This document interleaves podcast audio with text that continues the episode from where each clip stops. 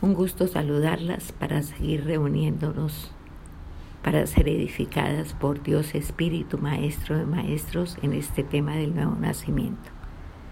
Vamos a orar. Padre bendito de los cielos, alabamos, exaltamos, glorificamos y bendecimos tu nombre. Muchas gracias por esta oportunidad que nos da de ser edificadas por Dios Espíritu, Maestro de Maestros, en este tema que es la base de nuestro caminar cristiano, que es el nuevo nacimiento. Dispón nuestra mente, límpiala de todo lo que no sea tuyo, Señor, nuestro ser íntegro para que esta semilla que es sembrada en nuestro corazón encuentre un terreno limpio y abonado para que la cosecha sea del ciento por uno. Quedamos, Señor, en tus manos. Bendito seas. En el nombre de Cristo Jesús. Amén y amén. Hoy vamos a ver la lección 5 en este tema del nuevo nacimiento. Y el título, Hay que seguir creciendo. ¿Cuál es el tope para el crecimiento de que se nos habla? La medida de la estatura del varón perfecto, Jesucristo. Y como vemos, el reto, el desafío es grande. Entonces, afiancémonos en él para poder lograrlo. Lo primero que yo tengo que entender es que la comunión con el cuerpo no puede ser afectada por tonterías, por bobadas. Yo tengo que, el, el amor fraternal tiene que imponerse y tenemos que todos colaborar para que, que, cuando nos vean, vean a Cristo mismo. Ahora, mm, nosotros seguimos construyendo sobre lo que Dios ha hecho. Él lo hizo todo, nosotros sencillamente al ser llamados para haber nacido de nuevo y ser sus hijos, nosotros sencillamente estamos aprendiendo porque necesitamos conocimiento que ya lo estamos teniendo para esa construcción. Y es que el nuevo nacimiento nos permite ver el reino de los cielos, ver el reino de los cielos. No por visiones ni nada de esas cosas, porque nosotros vemos con el oído. Como le dijo Job, de oídas te había oído, mas ahora mis ojos te ven. ¿Y qué había hecho Dios? Le había hablado. Sencillamente le había había hablado. No fue que tuvo una aparición, no fue que tuvo una visión, no. Sencillamente en cuatro capítulos Dios le habló y Job lo vio. Entonces en, la medida en que nosotros lo vemos y lo vemos, pues conocemos. Por eso el hombre natural no entiende, porque como hombre natural no ve. Y podríamos nosotros en ese momento preguntarnos, bueno, ¿por qué si todos estábamos muertos, no a todos se les da vida? Es la pregunta. Todos estábamos muertos, como dice por allá en Romanos 6:23, que todos murieron, todos están muertos, todos están destituidos de la gloria de Dios. Entonces, ¿por qué a todos no se les da vida? Entonces vamos a ir a la palabra. En la primera carta de Pedro, en el capítulo 1, de los versículos 13 al 25. Hay un subtítulo que dice llamamiento a una vida santa. Esto es lo que dice aquí este pasaje que vamos a leer y comienza en el 13. Por tanto, ceñid los lomos de vuestro entendimiento, sed sobrios y esperad por completo en la gracia que se os que se os traerá cuando Jesucristo sea manifestado. Como hijos obedientes, no os conforméis a los deseos que antes teníais estando en vuestra ignorancia, sino como aquel que os llamó es santo, sed también vosotros santos en toda vuestra manera de vivir. Porque escrito está, sed santos porque yo soy santo. Y si invocáis por Padre a aquel que sin acepción de personas juzga según la obra de cada uno, conducíos en temor todo el tiempo de vuestra peregrinación, sabiendo que fuisteis rescatados de vuestra vana manera de vivir, la cual recibisteis de vuestros padres, no con cosas corruptibles como oro o plata, sino con la sangre preciosa de Cristo, como de un cordero sin mancha y sin contaminación, ya destinado desde antes de la fundación del mundo, pero manifestado en los postreros tiempos por amor de vosotros, y mediante el cual creéis en Dios, quien le resucitó de los muertos y le ha dado gloria, para que vuestra fe y esperanza sean en Dios. habiendo purificado vuestras almas por la obediencia a la verdad mediante el Espíritu para que el amor fraternal no para el amor fraternal no fingido, amaos unos a otros entrañablemente de corazón puro, siendo renacidos no de simiente corruptible, sino de incorruptible por la palabra de Dios que vive y permanece para siempre, porque toda carne es como hierba, y toda la gloria del hombre como flor de la hierba. La hierba se seca y la flor se cae, mas la palabra del Señor permanece para siempre, y esta es la palabra que por el Evangelio os ha sido anunciada. Entonces, ¿qué podemos empezar a darnos cuenta, a extractar de este pasaje? Que el nuevo nacimiento no es solo salvación. El nuevo nacimiento nos conecta con el don de la salvación. ¿Qué significa esto? Significa que soy puesta en Cristo, pero el nuevo nacimiento es un proceso de entendimiento de nosotros.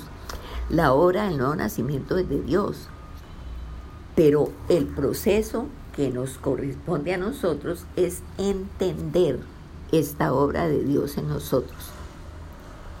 Porque si no puedo entender el reino, pues no puedo reinar en vida. No puedo estar aquí como Dios nos hizo y nos dejó aquí, como reyes y sacerdotes. Y Pedro habla de la manifestación de Cristo en nosotros, que cuando nos vean, lo vean a Él habla que fuimos llamados, que fuimos rescatados. Clave el concepto de gracia, porque cómo se nos llamó, cómo se nos rescató, sola gracia. ¿Cómo estábamos? Estábamos muertos, como hemos hablado, como dice allí en Efesios en el capítulo 2, que ya lo leímos del 1 al 10.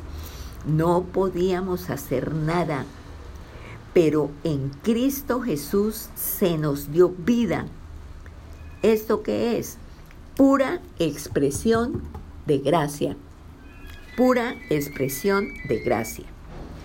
Para un muerto, nada es atractivo. No puedo ver el atractivo de Cristo porque un muerto pues está muerto y un muerto ni ve, ni oye, ni entiende, ni nada. Entonces, para un muerto, como nada es atractivo, pues no puede ver el atractivo de Cristo el que nosotros le vemos y por el que nosotros estamos enamoradas total y absolutamente. Entonces viene la obra sobrenatural del Espíritu Santo, viene la obra sobrenatural del Espíritu Santo. Y por la palabra que estamos conociendo, que trae el conocimiento, y ese corazón duro, muerto espiritualmente por la palabra, revive. Entonces, entendamos por qué el hombre natural no puede hacer nada. Porque para un muerto nada es atractivo, nada. No puede ver el atractivo de Cristo que nosotros vemos, que nos enamora y que nos hace buscarlo con mayor pasión y con mayor fuerza cada día. Pero entonces, ¿qué, qué pasa? Viene la obra sobrenatural del Espíritu por la palabra, que también nosotros estábamos muertos. Y ese corazón duro, muerto espiritualmente, por la palabra, revive. O sea, ¿cuál es entonces mi intervención en ese proceso? Porque obviamente que también nosotros intervenimos. Vamos a ver algunas cosas muy puntuales, muy puntuales. Vamos a ver la primera que está ahí en el versículo 18. En el versículo 18 dice, sabiendo que fuisteis rescatados de vuestra vana manera de vivir, la cual recibisteis de vuestros padres, no con cosas corruptibles como oro o plata. O sea, lo primero que usted tiene que entender es que somos rescatados, porque mi antigua manera de vivir, cuando yo estaba muerta en el espíritu, me aleja, nos alejaba de Cristo. Entonces, Él nos rescató. ¿Cómo nos rescató? ¿Qué hizo? ¿Con qué nos rescató? Con su sangre preciosa. ¿Y esto dónde sucedió? En el Calvario. Pero pasa en mí, sucede en mí. Ese rescate se hace efectivo el día que yo oigo la palabra el día que yo oigo la palabra. Dios dio su vida por la mía. Dios se encarnó en Cristo. Vino a hacer lo que yo no podía hacer. Vino a morir por mí. Dio su vida por la mía. La sangre de Cristo tiene poder infinito, infinito, por, porque por esa sangre la vida que me fue dada me hace también a mí eterna. O sea, esa vida que me fue dada es eterna y entonces a partir de ahí la eternidad es algo que yo tengo, yo tengo. Dio su vida por la mía. Ya esto es una realidad. La sangre de Cristo, el poder infinito. y por esa sangre que me rescató, que se dio por mí, la vida que me fue dada es eterna como Cristo es eterno. Entonces, usted tiene que entender que es rescatada y vivir como tal. ¿Quién hizo el rescate? Cristo. Nosotros no podíamos hacer nada. Esperar que se nos rescatara y Él lo no hacer. Una segunda cosa que también sucedió en nosotros. Nosotros fuimos engendrados o levantados. O sea, nos hizo renacer solo por misericordia, porque no había absolutamente nada en usted o en mí o en todas aquellas personas que fueron rescatadas que lo motivara a ese rescate. No teníamos absolutamente nada bueno que ofrecerle, nada bueno él vio nosotros.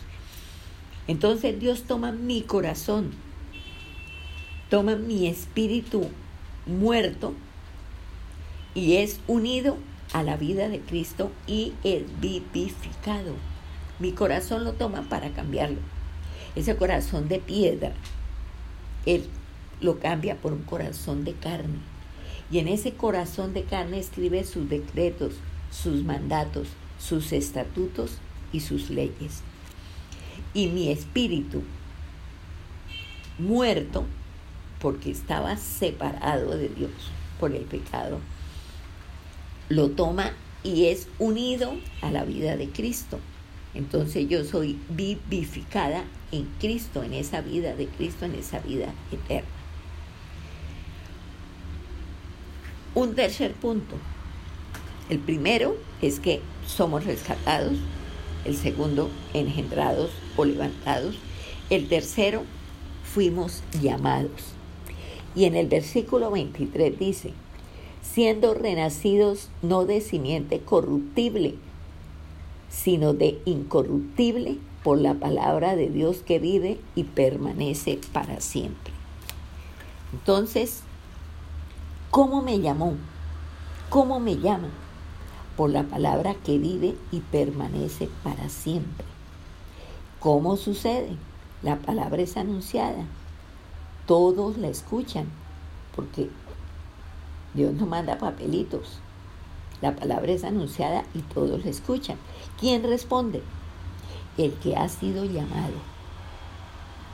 El que ha sido llamado. Entonces, si yo he sido llamado, yo tengo que responder a la palabra que escucho y ya. Esa elección, ese llamado, esa escogencia, está dentro de la soberanía de Dios. Dios es soberano. Él nos hizo. Él no tiene que darle cuentas a nadie. Ese llamamiento está sustentado en su misericordia y en su gracia. Y el que le dice por allá en Éxodo a Moisés, seré compasivo con el que seré compasivo y tendré misericordia con el que tendré misericordia. Y nosotros no podemos llamar a Dios injusto por la escogencia que Él hace de nosotros. Nos escogió, gloria a Dios. ¿Teníamos algún mérito? Ninguno. Pero dentro de la elección por la soberanía que Él tiene, nos escogió. Punto. Y nosotros aquí nos movemos en el cronos, en el tiempo. Acuérdense que el tiempo es una medida que Dios hizo para nosotros, aquí, para el hombre. Él no está sujeto al tiempo, Él está por encima del tiempo. En Dios hay momentos, es el kairos, pero Él está sobre el tiempo. Nosotros nos movemos aquí en el cronos, pero Dios ya sabe quién respondió porque Él lo ve absolutamente todo. Él conoce el final desde el principio. Si antes de hacer el mundo nos escogió, eso es algo que uno no puede entenderlo, pero así fue. Antes de que usted haya vivido su primer día de vida, Dios ya le conocía el cuaderno completo y sabía que decía en la última hoja del libro de su vida aunque no se había comenzado a escribir ni siquiera la primera hoja. ¿Y eso en qué está? Eso está en, en, la soberanía, en el Dios todopoderoso, en el Dios eterno, en el Dios que es, en el Shaddai, en el Señor. Entonces, el Evangelio entra en los oídos del que está espiritualmente muerto. ¿No es cierto? Porque nosotros y recibimos ese mensaje estando espiritualmente muertos, pero germina solo en los que son llamados. Es el llamado de Dios, es la soberanía de Dios. Y lo único que podemos nosotros ver es que somos salvos por la gracia. Gracia, ¿qué quiere decir? Inmerecido y gratuito. ¿Merecíamos? No. ¿Teníamos con qué pagar la salvación? No. Por eso Él nos aplicó la gracia y nos aplicó la misericordia porque no nos dio el pago que merecían nuestras acciones. Las acciones que usted y yo habíamos llevado a cabo desde que tenemos conciencia de ser personas solamente tenían un destino, el infierno. Si, nos hubiera, si hubiéramos tenido que pagar por lo que hicimos. Por eso es que misericordia es no dar el pago que merecen nuestras acciones. ¿Qué aplicó Dios a su vida y a la mía? Misericordia y gracia. ¿Qué nos salvó? La gracia. Mi participación, entonces, ¿con qué tiene que ver? Única y exclusivamente con la fe. Por eso allá en Efesios 2.8 dice, porque por gracia, por medio de la fe, han recibido ustedes la salvación. Por gracia, por medio de la fe. Y acuérdese que la fe también nos la dio Dios. Él dice por allá en Romanos 12.3 que Él a cada uno nos dio una medida de fe. Entonces, la participación mía con qué tiene que ver con la fe que también me la dio el Señor. Porque yo tengo que entender que yo solamente tengo capacidad de responder cuando la vida me ha sido dada. Mientras estaba muerta, cuando ya la vida me ha sido dada, entonces yo soy vivificada. Ahora necesito fe en Cristo, creer en Él, creer que lo que la palabra dice es cierto en Cristo. Por eso es fe y gracia. Fe y gracia. La fe, la semilla, la medida de fe que yo necesito, me la dio Dios. ¿Cómo la desarrollo? Por la palabra y la palabra la tenemos. Así que si usted cree que no tiene fe o muy poquita, el problema no es de Dios porque le dio la medida que usted necesitaba, que usted no le haya desarrollado, eso es otra cosa. Entonces, para los que creemos, al oír, porque hemos desarrollado la fe. ¿Qué es Cristo? Cristo es poder y sabiduría de Dios para nosotros, para los que creemos al oír. Cristo, poder y sabiduría de Dios para nosotros. Entonces, usted tiene que entender que creer no es una apropiación académica, es la transformación de mi vida. Por eso dice por ahí en Hebreos que sin fe es imposible agradar a Dios. Por eso él le decía a la hermana de Lázaro, si crees, verás la gloria de Dios. Por eso le decía al receptor de otro milagro, al que cree, todo le es posible. Entonces, creer no es que usted intelectualmente, académicamente sepa y pueda ser una erudita dando clases de fe, no. Es la transformación de su vida, que su vida sea transformada totalmente. Porque ese, ese, esa transformación que trae, usted trae que usted comienza a desarrollar el amor de Dios en usted. Se comienza a desarrollar el amor de Dios en usted.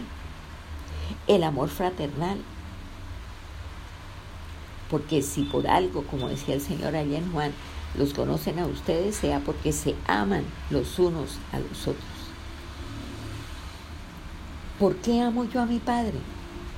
Lo amo porque Dios es amor.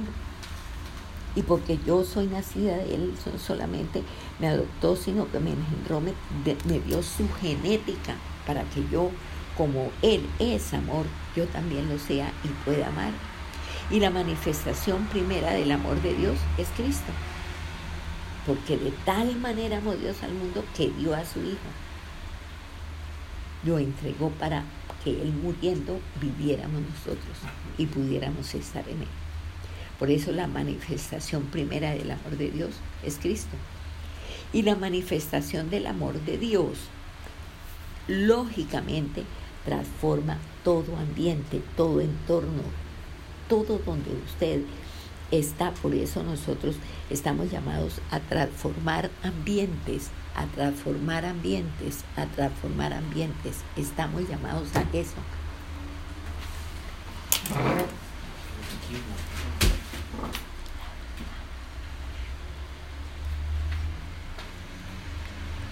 Así que el nuevo nacimiento es un acto mediante el cual Dios crea y yo creo que creo, porque yo tengo que... esto es algo de la voluntad. Yo no puedo esperar ver para decir sí, sí, es así porque es que yo vi, ¿no? Usted tiene que creer para ver. Entonces el nuevo nacimiento es un acto mediante el cual Dios crea. Dios crea. Y usted y yo creemos que creemos aunque mi participación es mínima, sin embargo, en cuestión de fe, yo creo, yo creo. Ahora, hay una cuestión que usted tiene que entender también. Usted no nace en forma parcial. El fruto básico es el amor, pero no hay una sola área en usted o en mí que no sea afectada. O sea, usted está impregnada, yo estoy impregnada totalmente de la cabeza a los pies del amor, del amor. No es, no es, no es, yo no nazco así como, como el nacimiento humano es, ya salió el niño entero. Yo también, yo no nazco de manera parcial. Yo no nazco de manera parcial. El fruto básico que demuestra mi nuevo nacimiento es el amor y todas las áreas de mi vida tienen o tienen que estar afectadas por ese amor. Entonces, ¿qué hace Dios? Nos rescata, como acabamos de leer ahí en la porción de Pedro. Nos resucita, nos llama. Y la fe en Jesús es la primera prueba que el nuevo nacimiento ha sucedido. La fe que usted desarrolle en el Señor Jesucristo es la primera prueba, la primera que usted puede ver fehacientemente y que le da la certeza absoluta que el nuevo nacimiento ha sucedido. Entonces, ya una vez nacida de nuevo, ¿qué pasa? Que usted tiene que empezar a, creer, a crecer. Y usted tiene que empezar a desarrollar una mentalidad de graduación.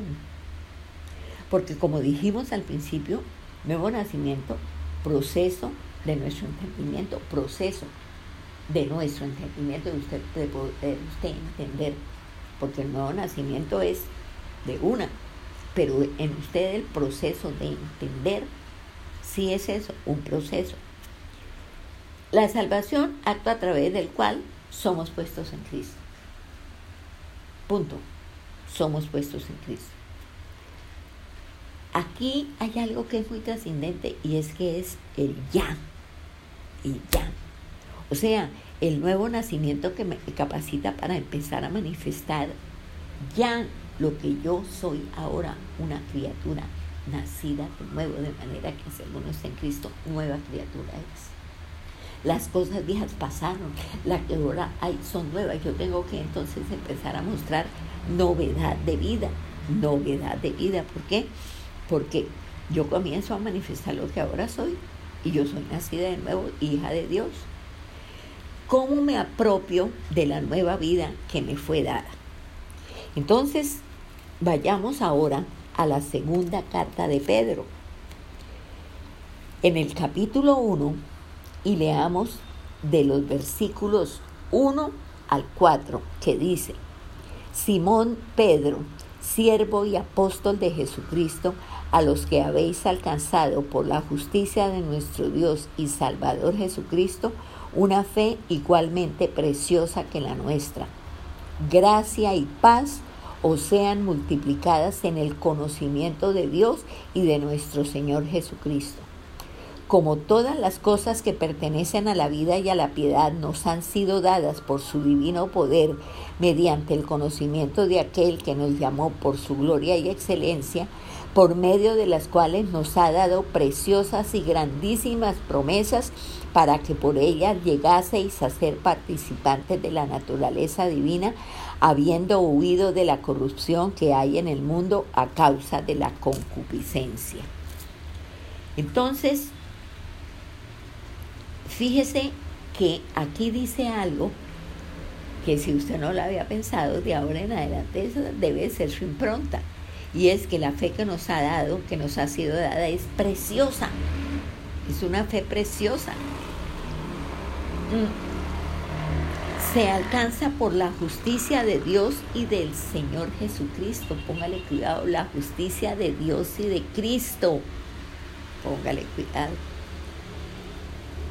No su justicia, la de Dios y la de Cristo. Entonces, ¿usted qué es lo que tiene que hacer? ¿Qué, qué es su parte? Crea. ¿Qué tengo que hacer? Creer. Creer. ¿Cómo se manifiesta esa fe? ¿Cómo se manifiesta ese creer en usted? ¿Cómo sabe que realmente usted está haciendo lo que debe hacer y cree? Gracia y paz. Gracia, regalo inmerecido y gratuito. Acción sobrenatural de Dios en nosotros, que coloca mi naturaleza en una condición tal que sobrepasa el entendimiento. Porque yo ahora tengo naturaleza divina. Mire, mire ahí en el versículo 3, dice, como todas las cosas que pertenecen a la vida y a la piedad nos han sido dadas por su divino poder, mediante el conocimiento de aquel que nos llamó por su gloria y excelencia. Mire, esta afirmación explosiva y abarcante, todo me ha sido dado. Y todo es todo. Fíjese que a usted ya no le falta nada. Usted no vuelva a hablar de carencias porque todo le ha sido dado, absolutamente todo. ¿Qué implica? Implica que el poder del nuevo nacimiento en Cristo, que es, es exactamente igual a la nueva vida en Cristo. O sea, el nuevo nacimiento me posiciona en la nueva vida en Cristo. Mi vida es nueva y la vivo en Cristo.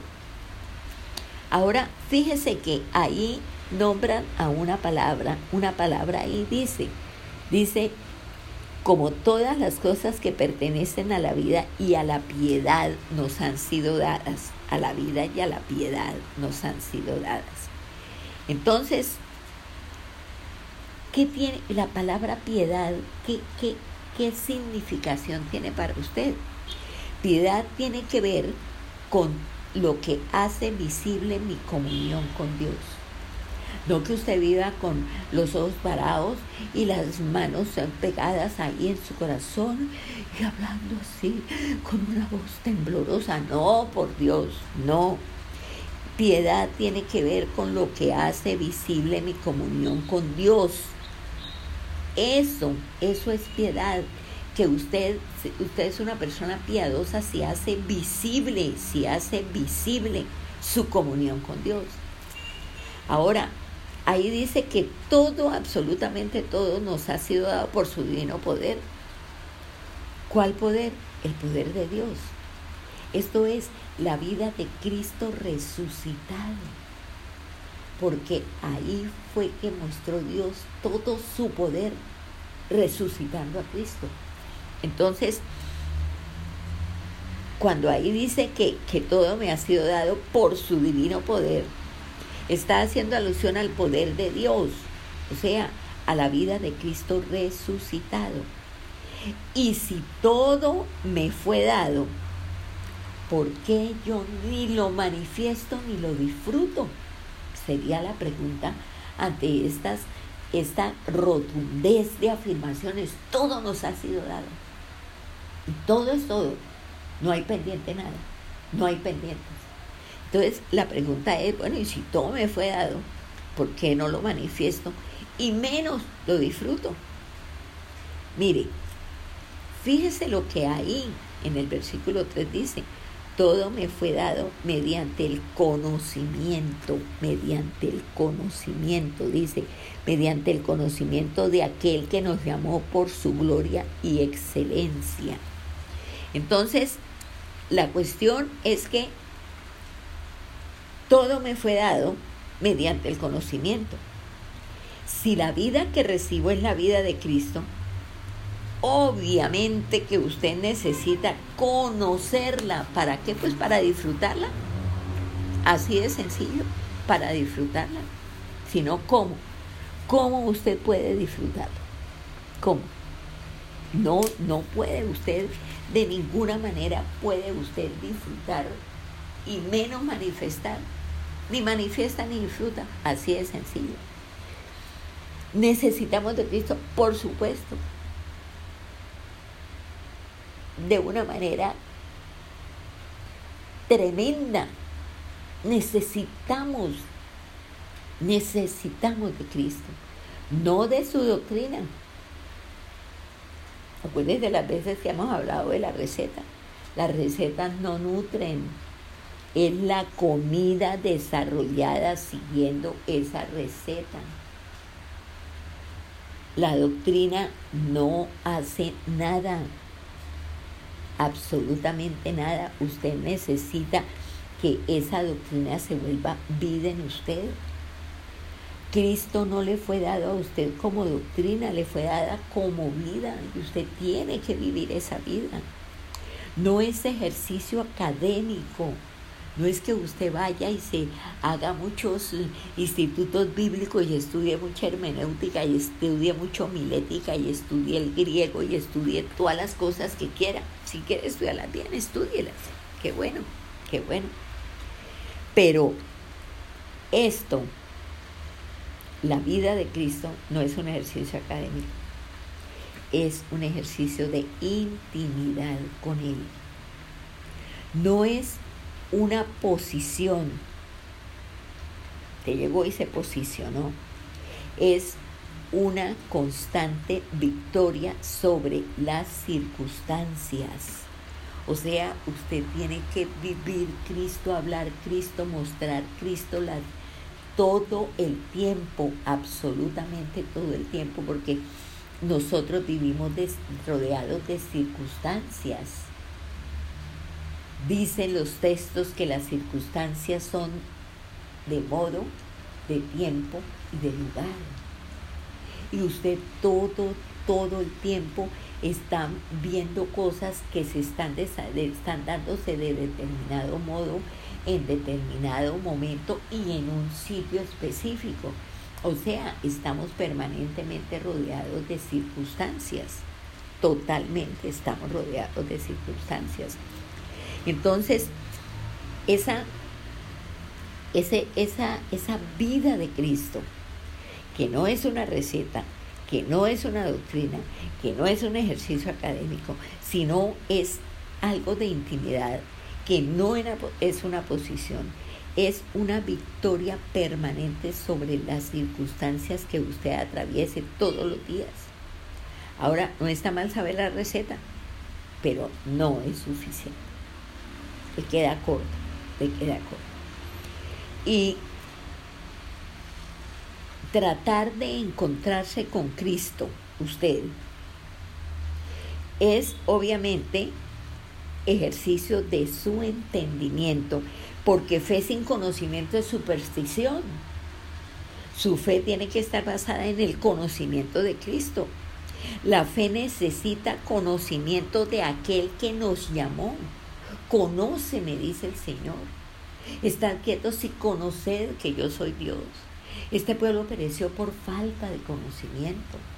Si quieres sacar pecho, si quieres sentirte, ay, hecha, no, no, no te sientas hecha, ni porque sepas, ni porque sepas mucho, seas muy valiente y tengas mucha plata. Si quieres sentirte grande, que sea por entender y conocer, dice él, que yo soy Dios. Pablo ¿Qué les pedía? ¿Qué le pedía a Dios para los efesios? Espíritu de revelación y de conocimiento en Él para los efesios. Entonces, usted necesita, necesita o necesita conocer que su entendimiento esté permeado por el conocimiento. Porque si usted va a tener fe sin conocimiento termina siendo una supersticiosa de, miedo. Y la fe necesita el conocimiento de aquel que nos llamó, que nos llamó Cristo. O sea, la verdad presente manifestada en Cristo, pero que usted conozca que es realmente la verdad presente. Mire, fe infantil no tiene conocimiento. Por eso usted no puede seguir con una fe infantil. Usted tiene que realmente crecer en ese conocimiento. Porque todo nos ha sido dado como acabamos de leer ahí en la segunda carta de Pedro. Pero si no tenemos el conocimiento de la fe en Cristo, pues vamos a vivir carente de todas las cosas. Así las tengamos en nuestra nariz, no las vamos a ver. No las vamos a ver. Y entre más lo conocemos, más deseamos conocerlo. Y más anhelo tenemos de Él y más pasión sentimos por Él. Por eso para muchos que no tienen este anhelo, la doctrina cristiana es como tan tediosa. Ay, otra vez. ¿Y de qué van a hablar? Y usted, esas, esas enseñanzas son el somnífero más efectivo que hay. A la tercera palabra, usted está durmiendo. Usted está durmiendo. Entonces, ¿qué nos ha sido dado? Todo, todo. Y mire que ahí en el versículo 2 de, de la carta de Pedro dice, gracia y paz os sean multiplicadas en el conocimiento de Dios y de nuestro Señor Jesús. El versículo dice gracia y paz. O sea, el Señor multiplica en mí la gracia y la paz. Si soy salvo por gracia, y lo soy, cuando la gracia es multiplicada, yo tengo que comenzar a manifestar y a disfrutar. Indudablemente que sí. Porque si por gracia fui puesta en Cristo y lo fui, yo estoy en lugares celestiales con Él. Así me ve Él, así me debo yo en fe confesar y ver. ¿Y esto qué hace? Que usted pueda vivir por encima de cualquier circunstancia, cualquiera la que sea, de cualquier problema, el que sea, y usted pueda disfrutar de su paz. Entonces por eso dice, gracia y paz sean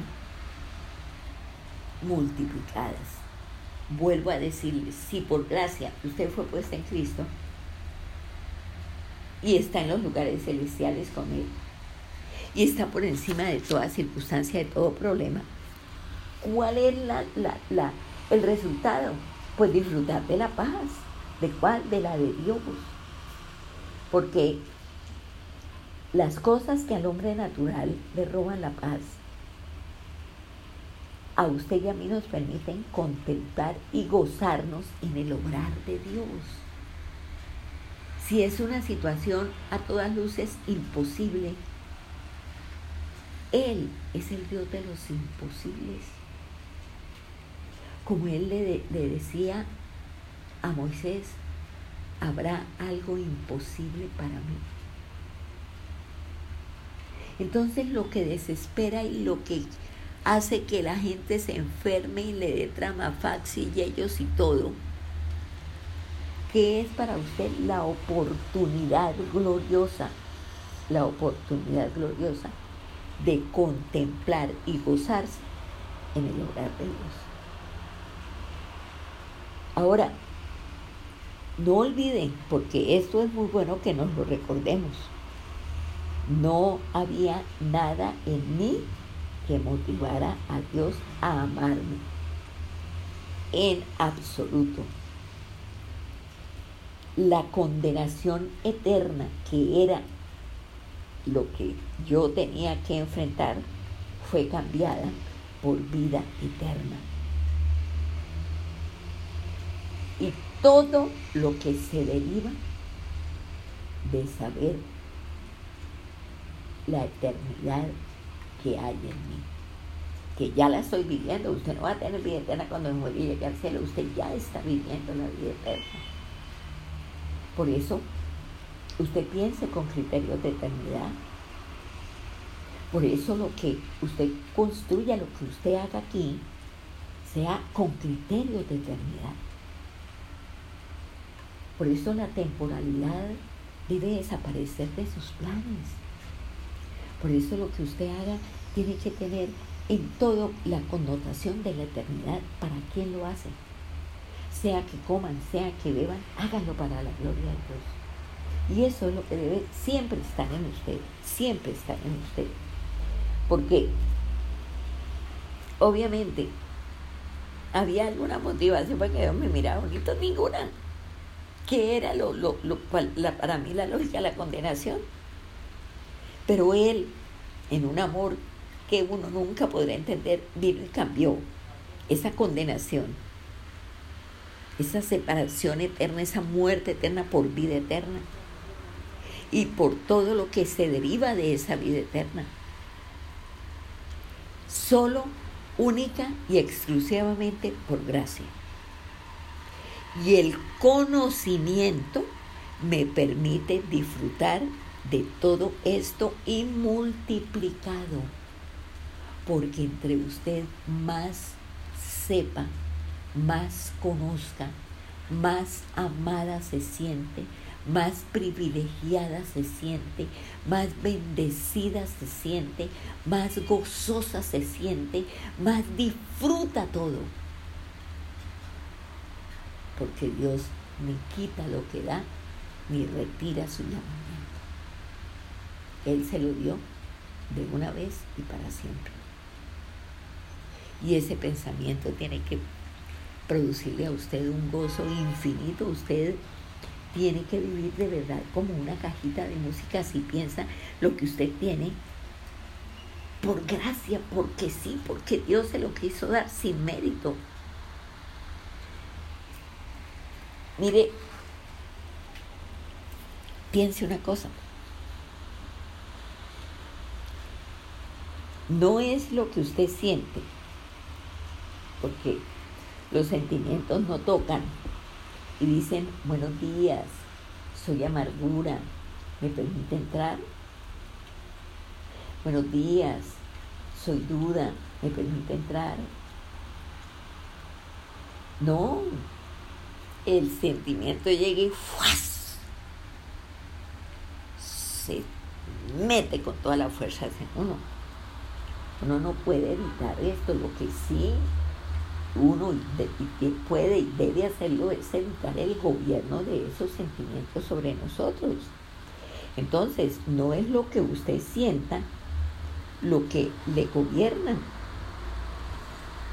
porque por medio del conocimiento que usted tiene de Dios, este conocimiento le dice que a usted el maligno no la puede tocar, que mayor es el que está en usted que el que está en el mundo, que ya el Señor Jesucristo lo derrotó y ya le dio la victoria a usted y usted desde la victoria desde la victoria lo resiste, porque Él es ladrón, viene a robar lo que Dios le ha dado, si usted Pero si usted está, como dice Santiago, sometida a Dios, usted puede resistir al diablo y el que le queda, ¿qué, ¿qué, tiene que hacer? Huir de usted.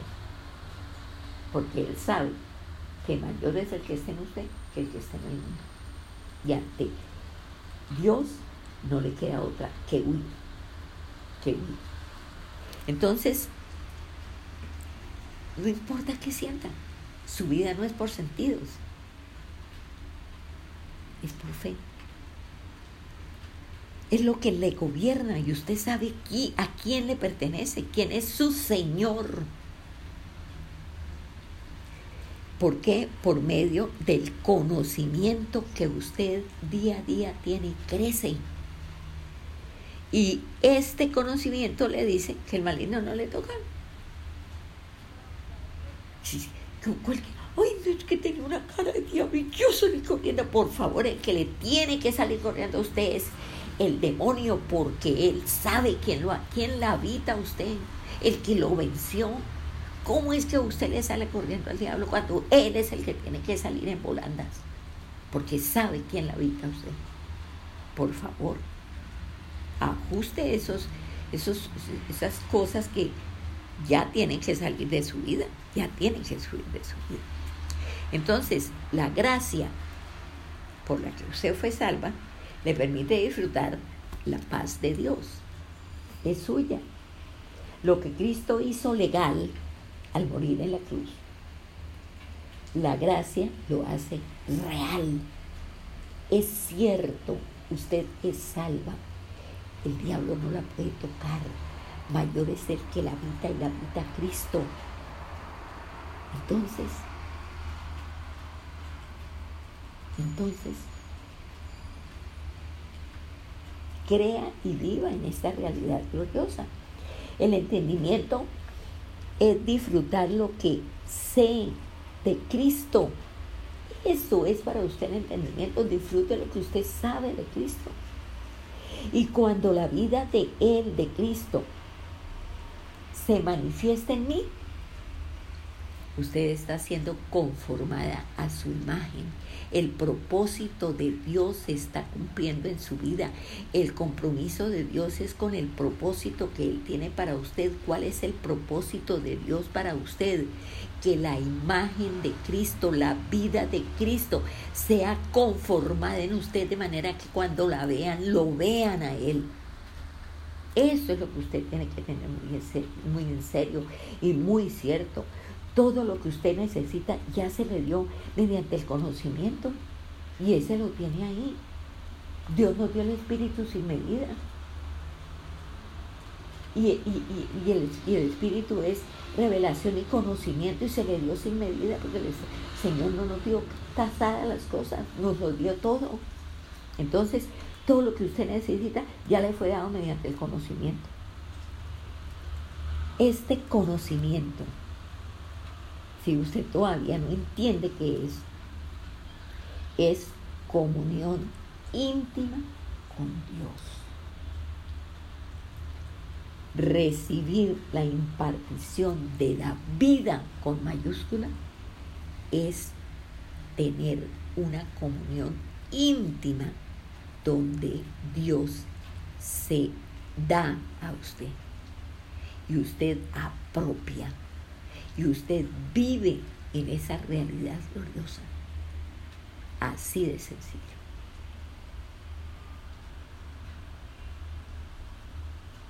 Si nosotros miramos,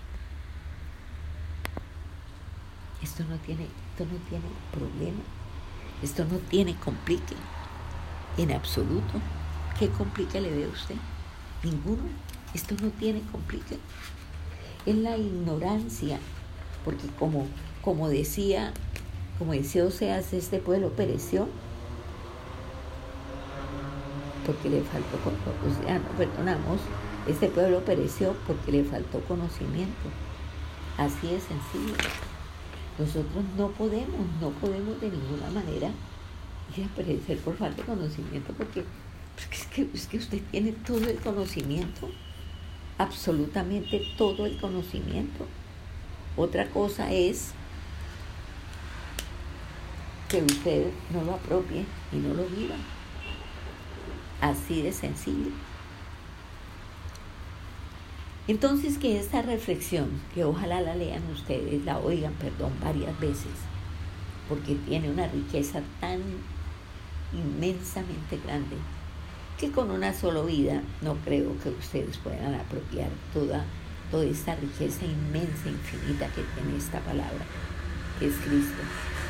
Ojalá ustedes la oigan, apunten y la lleve a una oración muy puntual,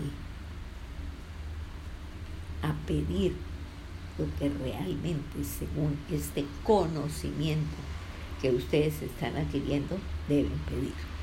Ya no se trata de solamente estar pidiendo la lista de supermercado, sino por el contrario pedir lo que ustedes realmente deben pedir. Para una próxima charla vamos a seguir con esto de cómo podemos apropiar esa apropiación de la nueva vida y seguimos en esta misma base bíblica, segunda de Pedro 1 del 1 al 4. Entonces vamos a darle gracias al Señor. Padre bendito de los cielos, muchas gracias. Con corazón agradecido, Señor, reconocemos tu bondad en nuestras vidas.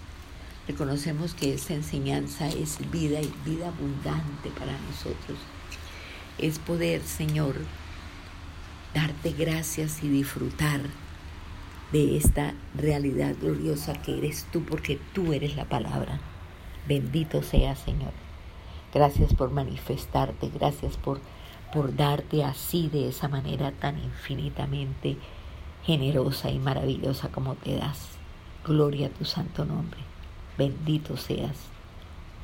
Alabanza, gloria, gratitud, adoración para ti. En el nombre de Cristo Jesús. Amén y amén. Un saludo muy especial y que la bendición de Dios esté siempre sobre sus vidas, que ustedes la, puedan de verdad sentir, la puedan apropiar, pero sobre todo la puedan vivir. Dios los bendiga.